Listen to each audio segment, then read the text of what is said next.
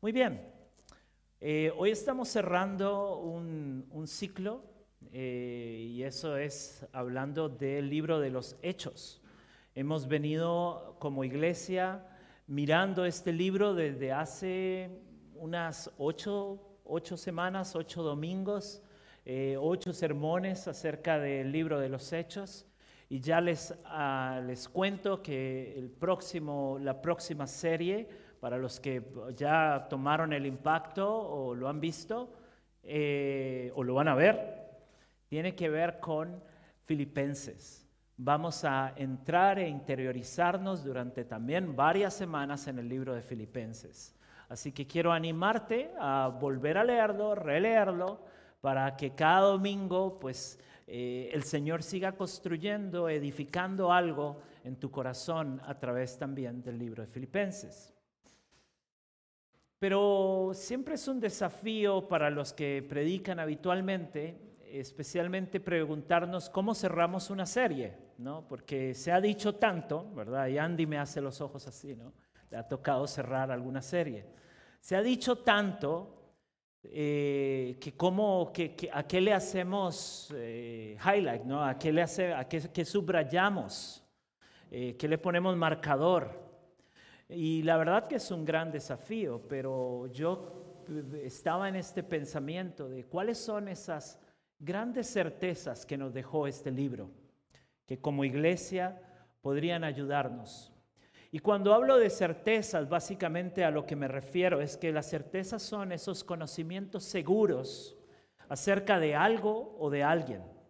De alguna forma, para entenderlo, vendrían a ser como esas estrellas en el horizonte que ayudan al navegante a saber que está yendo hacia un buen puerto o hacia el puerto que decidió ir o debe ir. O bien podría ser estas certezas como, una, como el norte en la brújula, que sabemos de que tienes, yo, bueno, yo soy muy malo con los puntos cardinales. Me costó mucho entender que vivía en el sur de Yanatacio, ¿no? Este, pero, pero lo cierto es que cuando tenemos una brújula, a veces vemos como que se mueve, pero al final, en realidad, el norte nunca se movió. El norte es el norte.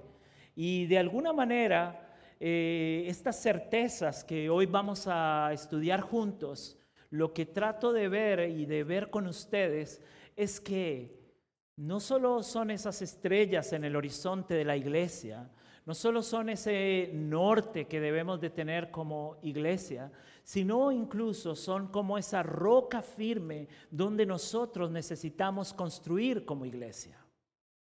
Entonces tenemos estrellas, norte, roca e incluso traigo otro elemento, filtro. Eh, de alguna manera los filtros ahora están de moda, ¿no? En Instagram todo el mundo se ve bien, ¿no? Este, no sé si lo han visto, pero bueno, tú pones ahí, pones un filtro y ya te ves más interesante, ¿verdad?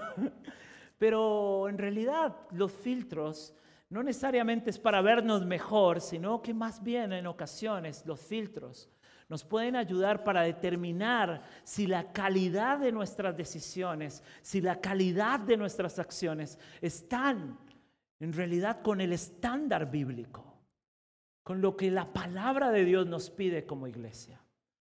Entonces, basado en estas cosas, ¿cuáles serían estas certezas que nos ha dejado este libro y el estudio de este libro, de estas enseñanzas que hemos recibido durante estos domingos? Y yo también no quiero pasearlos por todo el hechos, todos los hechos, porque son 28 capítulos, así que sería muy difícil. Entonces nos vamos a situar solamente en un capítulo del libro de los Hechos. Es en Hechos capítulo 9. Y nos vamos a situar ahí y desde ahí vamos a construir y ver y relacionar estas certezas que están regadas, diseminadas por todo el libro, pero que podemos ver evidentemente en, este, en un solo capítulo. En Hechos capítulo 9 tenemos en el versículo 1 y 2 la primera certeza que yo quiero que tú veas conmigo esta mañana. En el 912,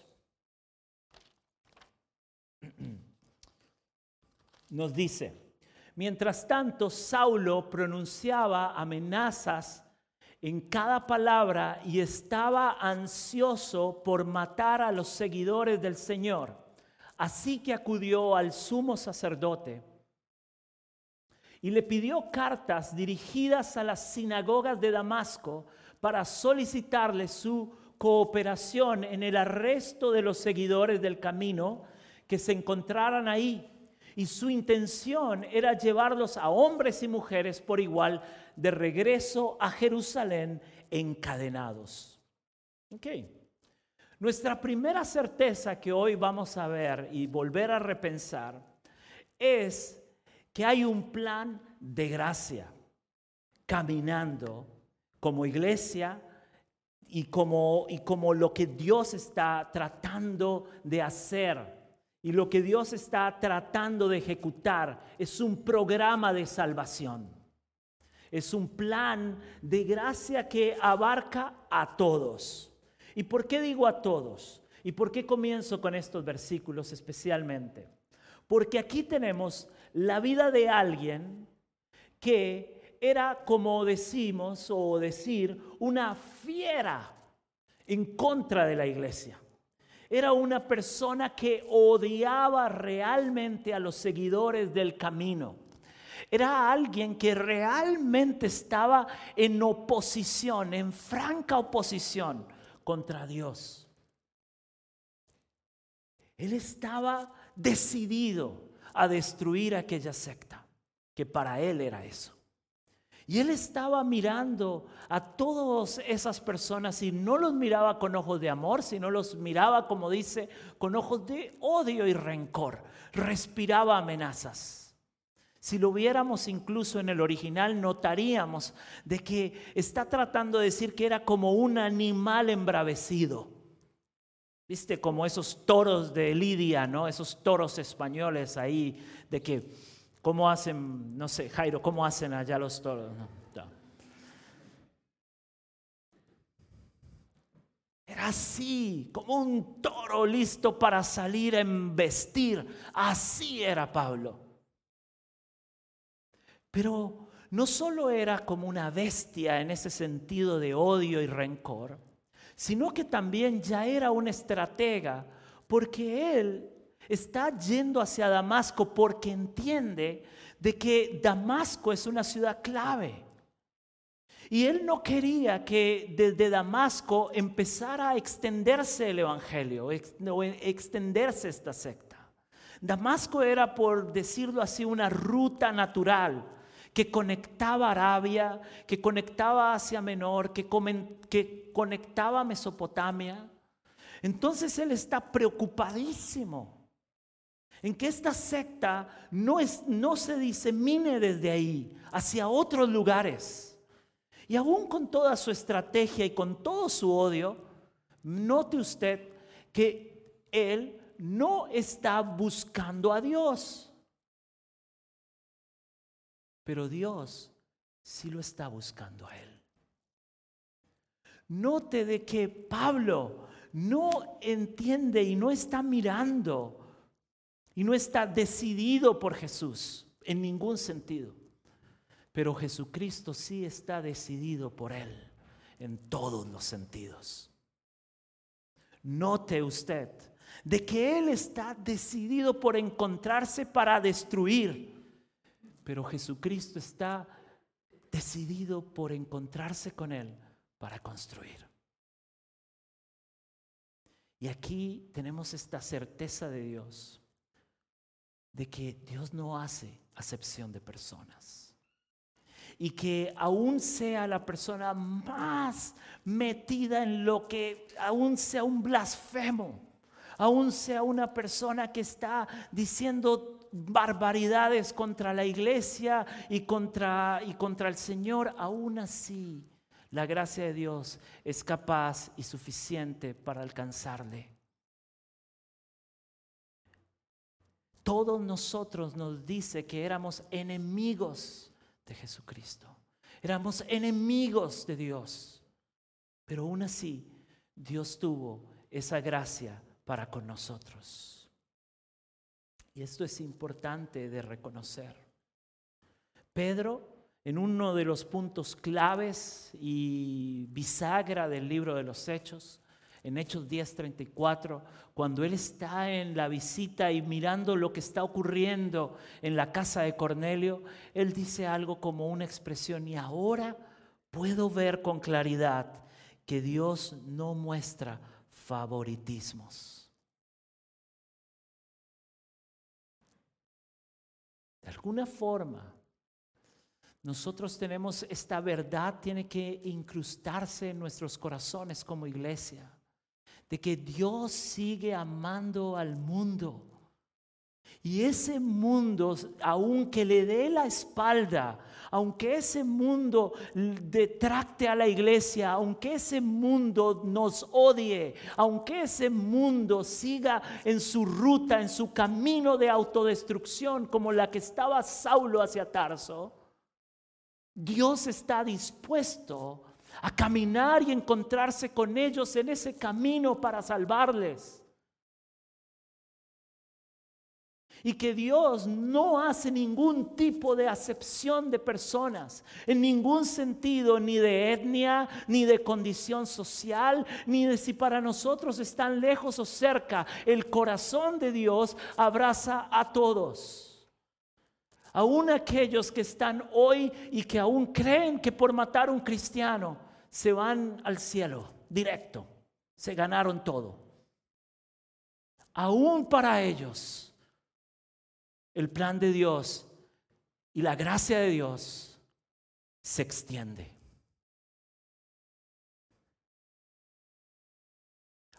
Esa es la gracia soberana de Dios. Y mi pregunta para nosotros hoy es si nosotros estamos en esa misma sintonía con Dios. Si nosotros estamos mirando el mundo a través de ese filtro, a través de esa mirada de Dios. Y si estamos considerando realmente que aquellas personas, aún ese que hace los chistes más vulgares, aún ese amigo que, que siempre habla mal de la iglesia, aún esas personas que siempre hablan mal acerca de Cristo, o aún el más ateo de nuestros amigos, aún con todos ellos, Dios sigue y pensando en ellos en gracia, favor y misericordia. Mi pregunta es si a veces nosotros nos sentimos como, un, como especiales de una forma y ya ahora como que caminamos ahí, levitamos ni caminamos, ¿no? Pablo se reconoce así como un pecador, como un ejemplo de la gracia de Dios. Y eso no lo hace separarse de los demás, sino lo impulsa a ir a predicar a Cristo donde éste no ha sido aún anunciado. Es decir, esa gracia de Dios no lo separa, sino lo impulsa hacia los perdidos, hacia quienes hoy pueden incluso blasfemar contra la iglesia. Dios sigue amando al mundo. Y Dios sigue queriendo encontrarse con el mundo en sus caminos de autodestrucción. La pregunta es si nosotros estamos en esa misma sintonía y queremos encontrarnos con esas personas en sus caminos. Si estamos dispuestos a ser parte de ese plan de salvación de Dios para el mundo. Y Hechos nos deja esa sensación al final. Nos deja esa gran pregunta al final, si acaso nosotros también queremos ser parte de esa historia de transformación. La siguiente gran certeza que nos deja el libro de los Hechos para mí tiene que ver con la presencia activa de Dios en su misión. Miren Hechos 9, versículo 10 al 18. ¿Lo tenemos ahí? Dice, ahora bien, había un creyente en Damasco llamado Ananías, el Señor le habló en una visión y lo llamó. Ananías, sí Señor, respondió. El Señor le dijo, ve a la calle, a la calle llamada derecha, a la casa de Judas. Cuando llegues pregunta por un hombre de Tarso que se llama Saulo. En este momento él está orando. Y le he mostrado en visión a un hombre llamado Ananías que entra y pone las manos sobre él para que recobre la vista. Pero Señor, exclamó Ananías, he oído a mucha gente hablar de las cosas terribles que ese hombre les ha hecho a los creyentes de Jerusalén. Además, tiene la autorización de los sacerdotes principales para arrestar a todos los que invocan tu nombre. El Señor le dijo, ve porque Él es mi instrumento elegido para llevar mi mensaje a los gentiles y a reyes, como también al pueblo de Israel. Y le voy a mostrar cuánto debe sufrir por mi nombre. Así que Ananías fue y encontró a Saulo, puso sus manos sobre él y dijo, hermano Saulo, el Señor Jesús, quien se te apareció en el camino, me ha enviado para que recobres la vista y seas lleno del Espíritu Santo. Al instante, algo como escamas cayó de los ojos de Saulo y recobró la vista. Luego se levantó y fue bautizado. ¿Quién se encuentra con Saulo en el camino? ¿Quién sana a Saulo? ¿Quién le habla en visión a Saulo y también le da una visión a Ananías? ¿Quién moviliza a Ananías para ir al encuentro de con Saulo? ¿Quién orquesta todo eso? ¿Y quién y de qué presencia lleno Saulo ahora Pablo o Saulo? ¿Quién? Dios. Dios es el orquestador de todos estos sucesos. Es como que Dios está involucrado en todo, moviéndose en todo, corriendo a través de todo. Entonces nos damos cuenta que Dios es el protagonista de su propia obra. Que todos los demás somos actores pero el actor principal, la fuerza, la fuerza, el ánimo, la presencia, es Dios. La obra es de Dios y no de nosotros. No es nuestra la obra. Dijo, ¿se acuerdan este pasaje? No es con espada ni con ejército, más con su Santo Espíritu. ¿Quién es el único que puede cambiar los corazones de las personas? Tú te puedes morir hablándole, pero solamente Dios es capaz de transformar a las personas. ¿Quién nos ha cambiado a nosotros mismos? Dios. ¿Quién está actuando todo el tiempo y hablándonos y motivándonos? Y hoy mismo espero que esté seduciendo tu corazón a su voz, a su voluntad. Dios. Entonces la obra es de Dios y es para la gloria de Dios. Dios es el protagonista de su propia historia, no es nuestra historia, es la historia de Dios. Los hechos no son, los, no son las obras de Pablo y Pedro, primero de Pedro y después de Pablo, sino son los hechos del Espíritu Santo en medio de vidas dispuestas a caminar por caminos de sufrimiento, aunque fuese esto, por llevar el Evangelio de Jesucristo. Pero aún ahí nos mete en la historia de que aún así con toda la grandeza y la gloria de Dios, Dios quiere usar a personas sencillas que deciden ponerse en sus manos como sus instrumentos. Y aquí tenemos el caso de Ananías. Un hombre que no lo vamos a escuchar más en el libro de los Hechos. No sabemos ni de dónde vino ni de dónde va. Pero lo que sí sabemos es que cuando Dios le habló, él estuvo dispuesto. Sí, tuvo sus reparos. Le dice, Señor, y bueno, Pablito, hace una semana eh, nos quería matar a todos. Hay un comentarista bíblico que dice, Ananías es, el héroe, es uno de los héroes perdidos del Nuevo Testamento. Porque él, dice el comentarista, estuvo dispuesto a ir a la casa de su captor, como equivaldría para nosotros ir a las autoridades, presentarnos a las autoridades, como quien va a saber de que a su propia suerte. Él sabe de que si no es porque Dios está en el asunto, Él va a terminar yendo en cadenas hacia Jerusalén. Un camino de 245 kilómetros desde Damasco, es decir, una semana de viaje prácticamente. En cadenas llegar a Jerusalén y ver qué va a pasar. Pero él confía. Él confía en Dios.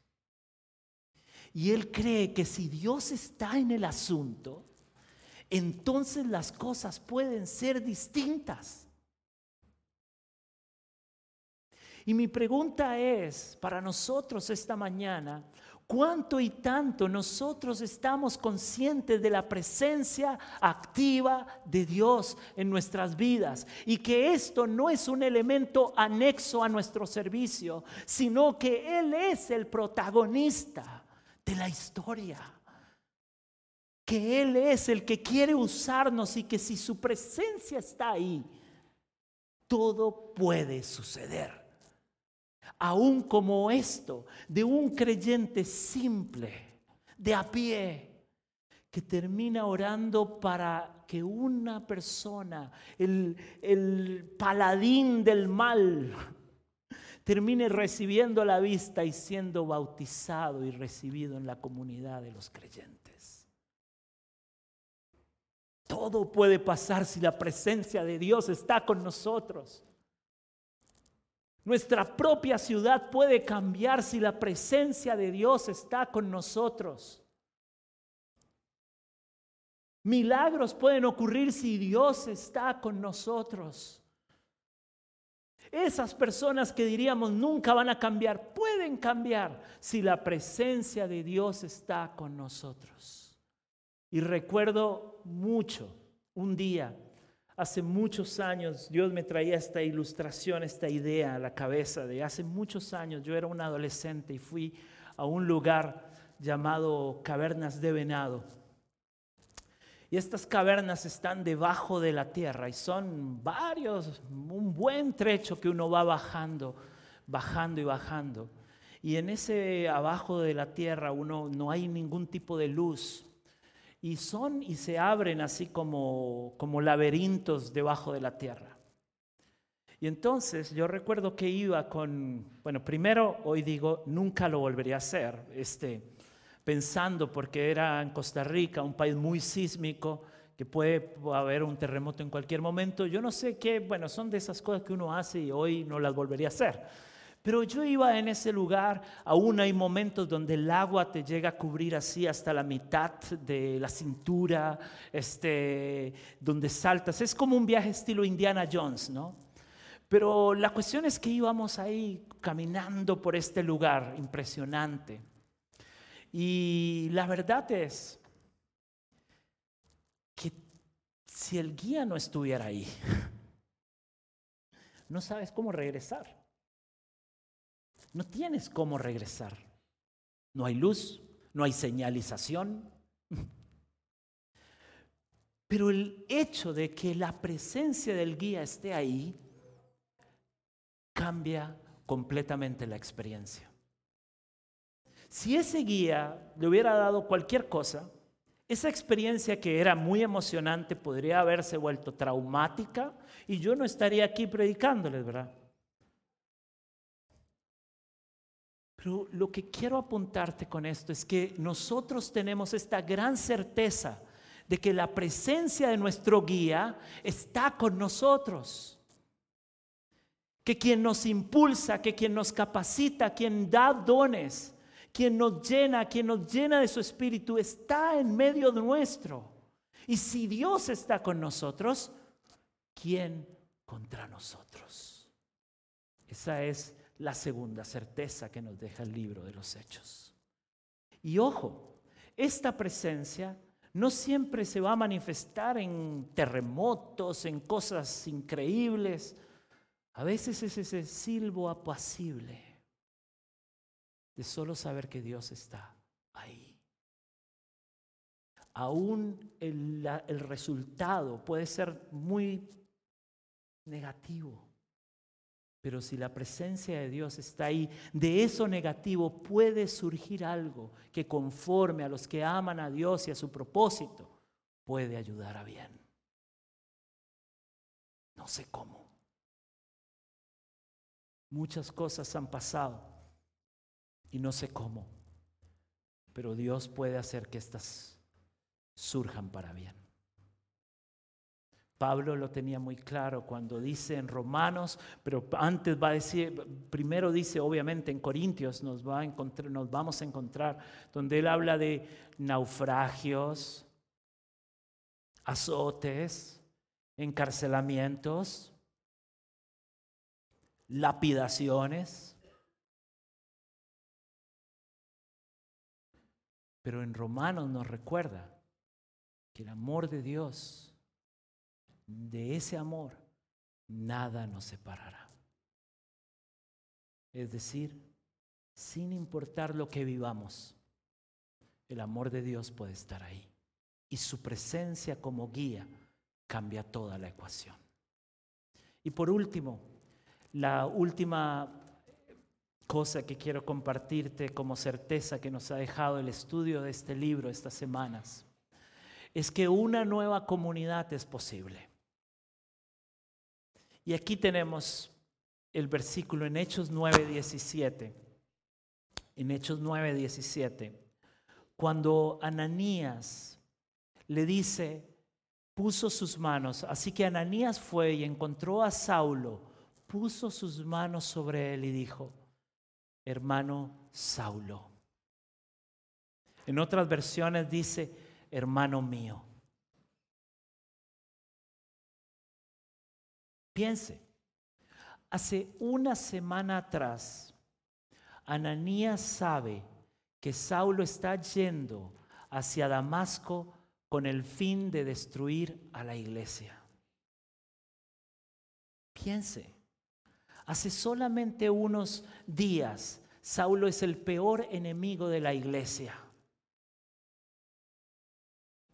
Y la primera palabra, y ojo aquí, la primera palabra que Pablo recibe en la iglesia por un creyente antes de ser bautizado del milagro es hermano.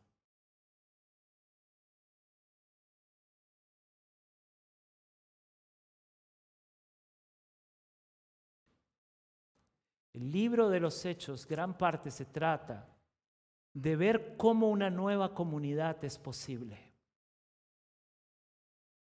donde podemos ser hermanos a pesar de lo que hayamos hecho antes, a pesar de, de, dónde vengamos, sea nuestro estrato social alto o bajo, sea nuestra historia llena de un montón de cosas, de pecado y de historias y de de desencuentros, de rupturas familiares. No importa. Lo importante es que si estás aquí y eres parte de esta iglesia, tú te has convertido en mi hermano, en mi hermana. No sé si recuerdan aquella canción. Si detrás, si tu corazón es como el mío, ¿Se acuerdan? Dame la mano y mi hermano serás. ¿Se acuerdan? No importa de dónde estés, no importa dónde vienes, pero si estás detrás del Calvario eres mi hermano. Y somos familia.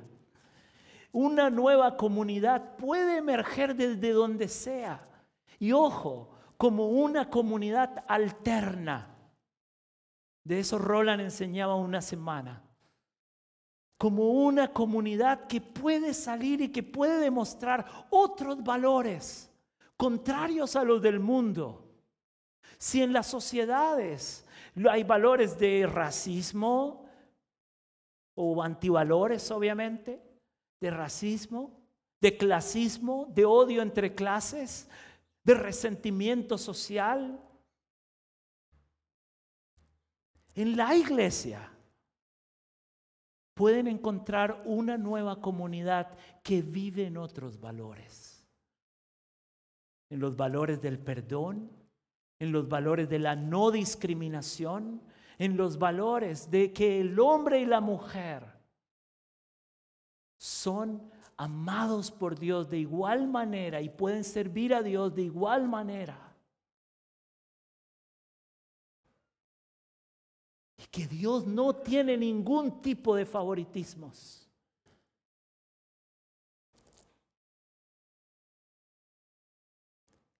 Dios es capaz de hacer emerger una nueva comunidad. Y aquí yo me pregunto qué importante que es la bienvenida.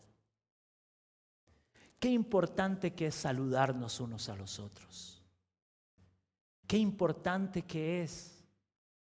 Y de verdad no lo digo por nadie ni nada, y no sé, nadie se sienta que... No, qué importante que es saludarnos antes y después. Qué importante es mirarnos a los ojos y que la otra persona sienta que nos importa. Pero aún después, qué importante que es en la semana orar los unos por los otros. Qué importante que es ser parte del movimiento de oración de la iglesia. Qué importante que es mostrar amor, compasión, gracia. Conocer de los programas que se están haciendo de misiones, de servicio al prójimo, ser parte de eso. Qué importante que es. Porque una nueva comunidad puede emerger dentro de sociedades fracturadas. Todo por la gracia de Dios. Yo siempre recuerdo, siempre recuerdo, cuando nosotros obviamente ya vinimos al ya vinimos a Uruguay, ya éramos parte del cuerpo de Cristo, pero tuvimos un año muy, muy, muy difícil y en ese año eh, visitábamos iglesias para ver a cuál iglesia nos congregábamos. Y en ese momento, me acuerdo que una, una noche Sonia vino acá para una actividad. Eh, y recuerdo que Sonia volvió a la casa y dijo, ya encontré la iglesia donde tenemos que ir. Yo le dije, ah, sí, ¿cómo es? Y me dice, no, no sé cómo es, pero lo que sé es que cuando llegué, un hermano vino y me abrazó a mí y a Abby con tanto amor. Y sé que esa es la iglesia. Ese hermano era don Pedro, por cierto. Cuando yo llegué el domingo y vi que el promedio de estatura era de uno y que todo el mundo era, no todo el mundo, pero muchos eran muy rubios, ojos verdes. Y yo dije, y, el tipo de iglesia, el tipo de reunión, yo dije, bueno. Y yo me acuerdo que volví a ver a Sonia y le dije, esta es la iglesia. era tan distinta, pero había algo que después experimentamos y hemos y seguimos experimentando. Y eso es el amor. Tertuliano dijo en el siglo II algo interesante, hablando de los primeros cristianos. Mirad cómo se aman, mirad cómo se aman. mirad cómo están dispuestos a morir uno por el otro. Y aquí termino con ver cómo años, un tiempo más tarde, porque sabemos que Pablo va a Arabia, muy conectado con Damasco, vuelve, y aquí tenemos en el, en, el mismo capítulo, 9, en el 23, 9.23, donde nos dice, y después de muchos días los judíos se pusieron de acuerdo para hacerlo desaparecer, pero Saulo se enteró de sus maquinaciones. Día y noche vigilaban de cerca las puertas de la ciudad con el fin de eliminarlo. Pero sus discípulos se lo llevaron de noche. Pero los discípulos lo bajaron de noche. ¿Y qué pasó? Y lo bajaron en un canasto por una abertura en la muralla. Y a mí me impresiona siempre esto, porque pienso en que estos discípulos, no sabemos mucho tampoco sus nombres. No sabemos si quiénes eran, cómo se llamaban, pero solo sabemos que por lo que hicieron, por el riesgo que tomaron de ir de noche, de manera creativa y de manera jugándosela, como decimos, porque era un riesgo también para ellos si veían que estaban ayudando a Pablo. Aún con todo eso, ellos fueron hasta ese lugar y de manera ahí idearon bajarlo en una canasta para salvarle la vida a Pablo, que luego va a ir a Jerusalén, luego, luego toda su historia como hemos estado estudiando. ¿Qué me queda de esto? Me queda de que no sabemos quiénes eran, pero que por sus acciones sabemos que eran discípulos. Porque estuvieron dispuestos a amar a Pablo, a perdonar a Pablo y aún hasta poner en riesgo sus propias vidas por Pablo. Mi pregunta para hoy y para todos nosotros tiene que ver con cuánto de nosotros estamos poniendo en favor del otro. ¿Cuánto como iglesia estamos invirtiendo de nosotros mismos, de nuestros recursos, de nuestros dones, de nuestros talentos, de lo que Dios nos haya dado, en función de que como iglesia nadie quede atrás? Que nadie quede atrás en ningún sentido de la vida.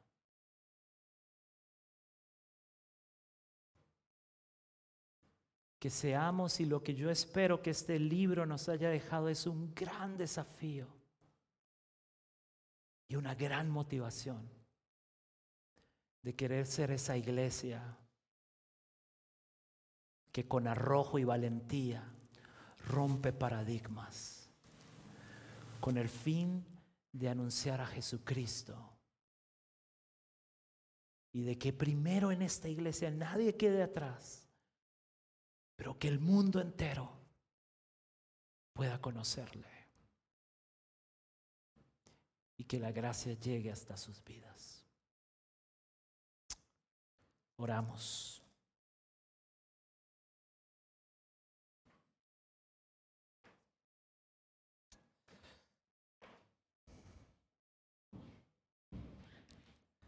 Señor Jesús. Esta mañana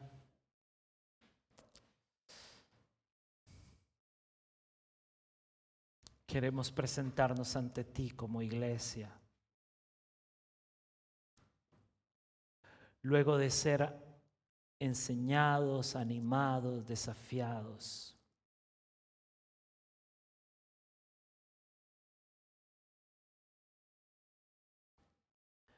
durante muchas semanas.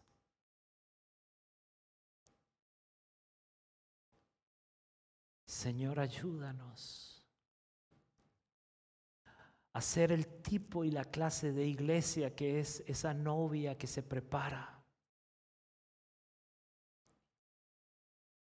Ayúdanos, Señor, y perdónanos en aquello que debes de perdonarnos, Señor. Cuando hemos querido vivir una fe tímida, una fe apática, una fe que se calla, una fe que no perdona a otros. Señor, pensamos en aquellos discípulos de Damasco que decidieron jugársela como Ananías o aquellos hombres que ayudaron a Pablo. Y queremos, Señor, que tú nos encuentres también dispuestos, disponibles, para de manera creativa utilizar lo nuestro para que nadie quede atrás en nuestra iglesia, pero que nadie, Señor, quede atrás en el mundo, Señor, de, de lo que tú nos has dado responsabilidad, Señor. Ayúdanos, Señor, a ver tu proyecto y tu programa de gracia, de salvación y este proyecto llamado iglesia, Señor. Emerger como una comunidad que vive en otros valores, en otros estándares en medio de sociedades, Señor, que dan la espalda a ti. Ayúdanos, Señor. Que la gente nos mire y pueda decir, miren cómo se aman. Pedimos esto, Señor.